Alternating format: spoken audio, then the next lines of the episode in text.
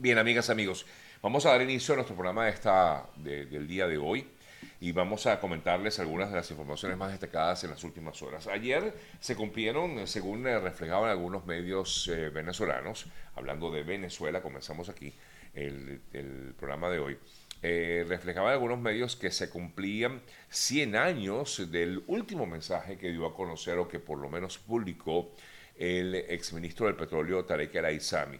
Y varios medios justamente hablaban acerca de dónde, o se preguntaban dónde se encuentra Tarek El Aizami en virtud de las investigaciones que en teoría se han hecho en Venezuela relacionadas con presuntos actos de corrupción dentro de la industria petrolera venezolana. Efectivamente, eh, pues nadie pudiera dar una respuesta, por lo menos que conozcamos que hable acerca de dónde se encuentra el señor Tarek El Aizami. Lo cierto de todo es que a pesar de que se ha informado de que supuestamente estaría siendo investigado y que estaría supuestamente em, en todo caso, por lo menos la última información que se manejó en algún instante es que se encontraría en Fuerte Tiuna. No obstante, no hay todavía una certeza de dónde se encuentra justamente esta persona Tarek El Aizami, responsable supuestamente de esta, toda esta trama de corrupción que terminó con la detención de varias personas en el país, en Venezuela.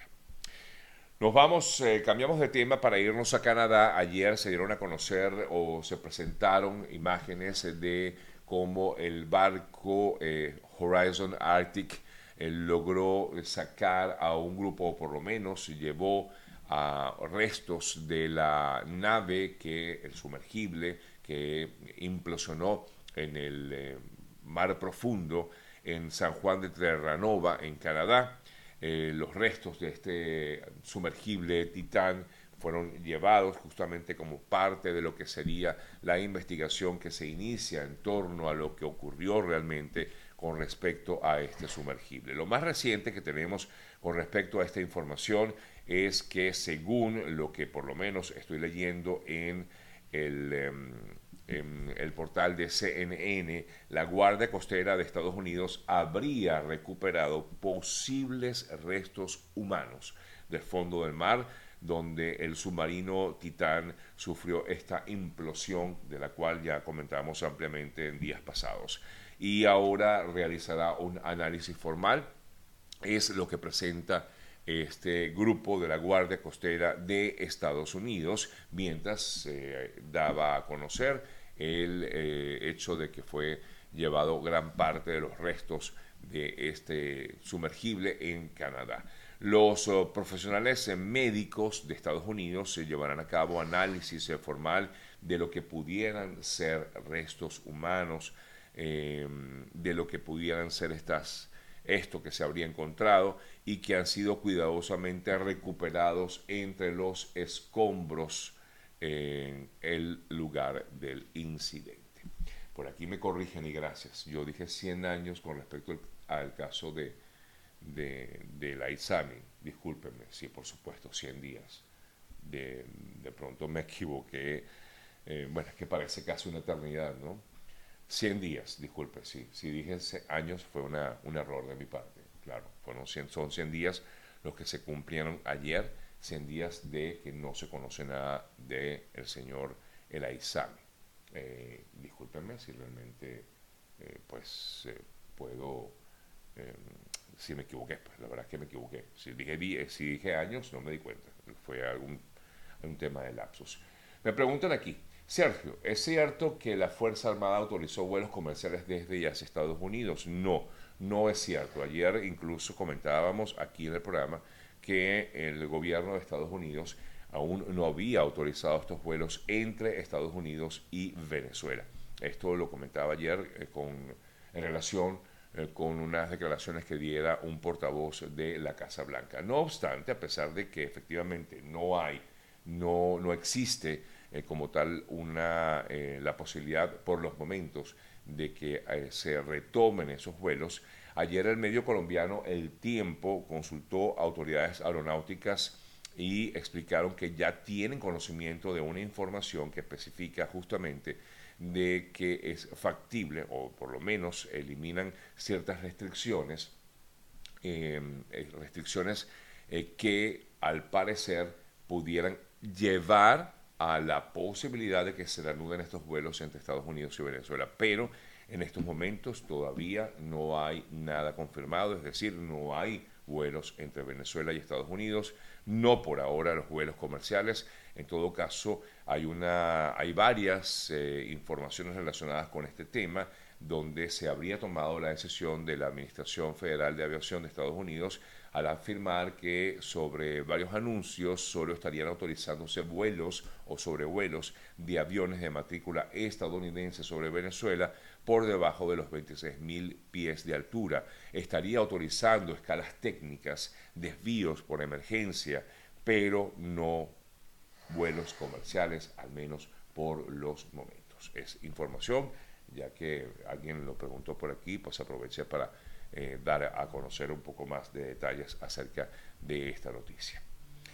En otras importantes informaciones, ayer un investigador del Instituto de Virología de Wuhan, en China, el laboratorio sospechoso de estar vinculado al inicio de la pandemia del COVID-19 en el año, eh, a finales de 2019 y el año 2020, eh, reveló este investigador de nombre Sharon Shao, rectifico, Shan Shao, habría hecho unas eh, revelaciones de un colega. Esto eh, fue publicado ayer por varios importantes portales informativos, donde supuestamente esta persona, no Chao, sino otra persona, habría informado que efectivamente el régimen chino habría creado el COVID-19 como un arma biológica.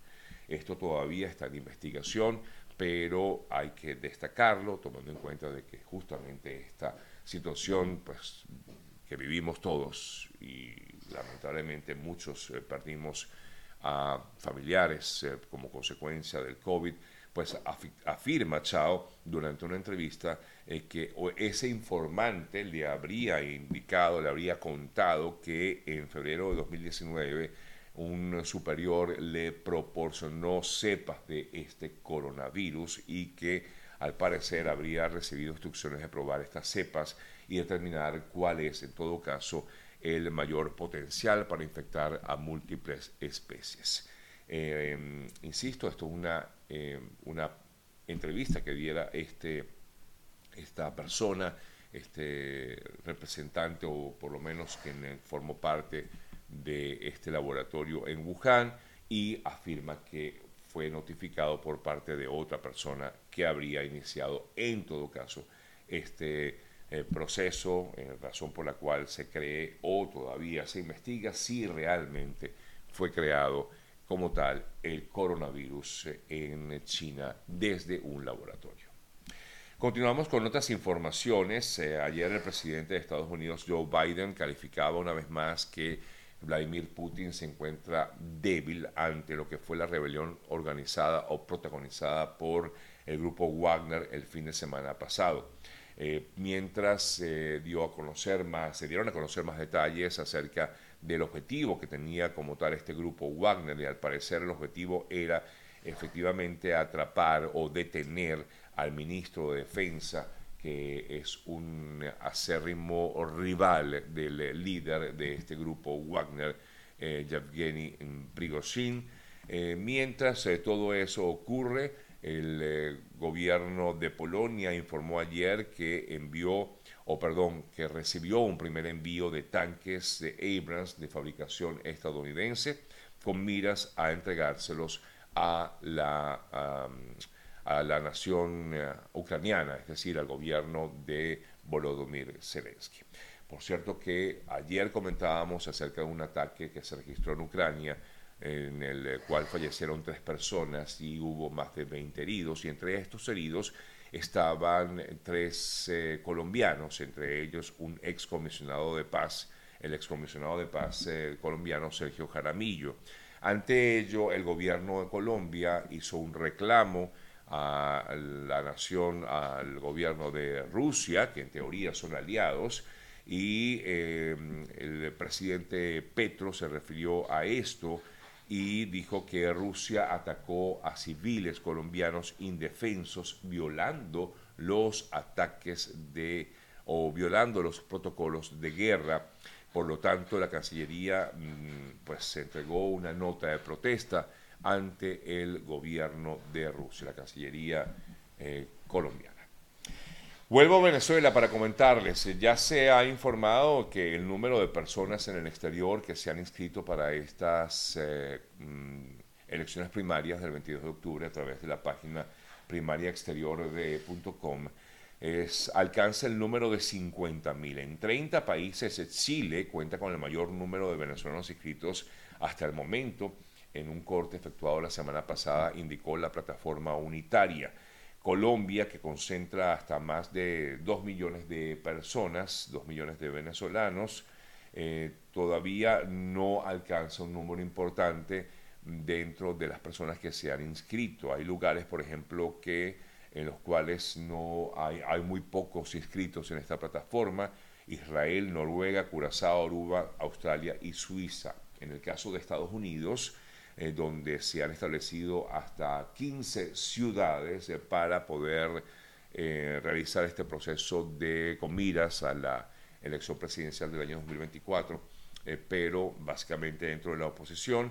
En el caso de Estados Unidos se han establecido 15 ciudades, ciudades perdón, y hasta el momento solo 7.000 personas, hay que tomar en cuenta que en Estados Unidos hay por lo menos, se estima en más de 500.000 de 500.000 los venezolanos que viven en este país y la cifra de personas no supera los 7.000, de los 7.000 inscritos en esta, eh, mm, en esta página o en esta plataforma que ha ofrecido la, la oposición en la plataforma unitaria eh, a través de, repito, primariaexteriorde.com es la página a través de la cual usted puede inscribirse si quiere participar en este proceso electoral del 22 de octubre. Yo ya lo hice y usted también lo puede hacer. Eh, quien quiera participar está abierto a hacerlo.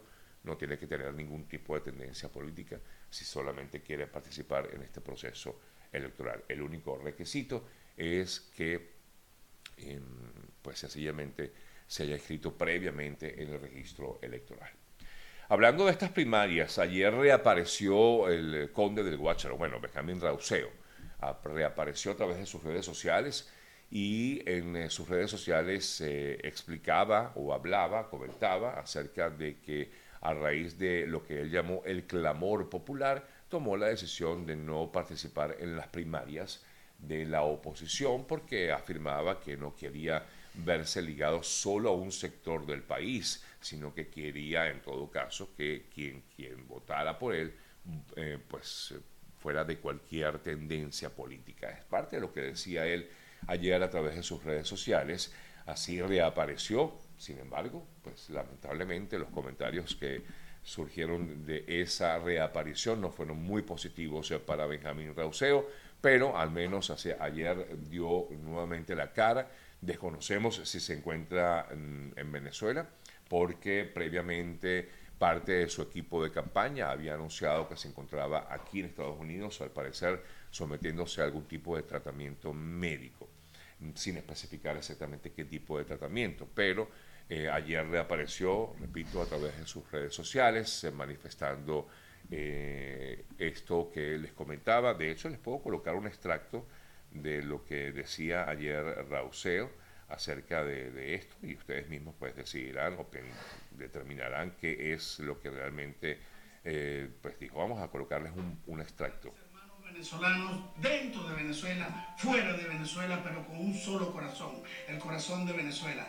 Quiero decirle a todos ustedes, quiero participarles que debido al clamor popular de toda esa gente que nos ha estado apoyando en este bello proyecto para recuperar a la Venezuela que queremos, a la Venezuela que soñamos, quiero decirles que hemos tomado la decisión responsablemente de ir como candidato independiente a las elecciones del 2024. Ahí los espero, las puertas están abiertas. Nuestro corazón es grande, todos cabemos en la nueva Venezuela, esa que queremos construir. Quiero darle las gracias a toda esa gente. Bueno, parte de lo que decía Rauseo ayer a través de sus redes sociales y que de esta manera pues reapareciendo, insisto, porque tenía un tiempo ya sin aparecer ni siquiera en sus propias redes sociales, eh, previo a lo que iba a ser como tal la inscripción en las primarias, no lo hizo, eh, estuvo, digamos, en silencio hasta que anoche pues publicaba este video en sus redes sociales.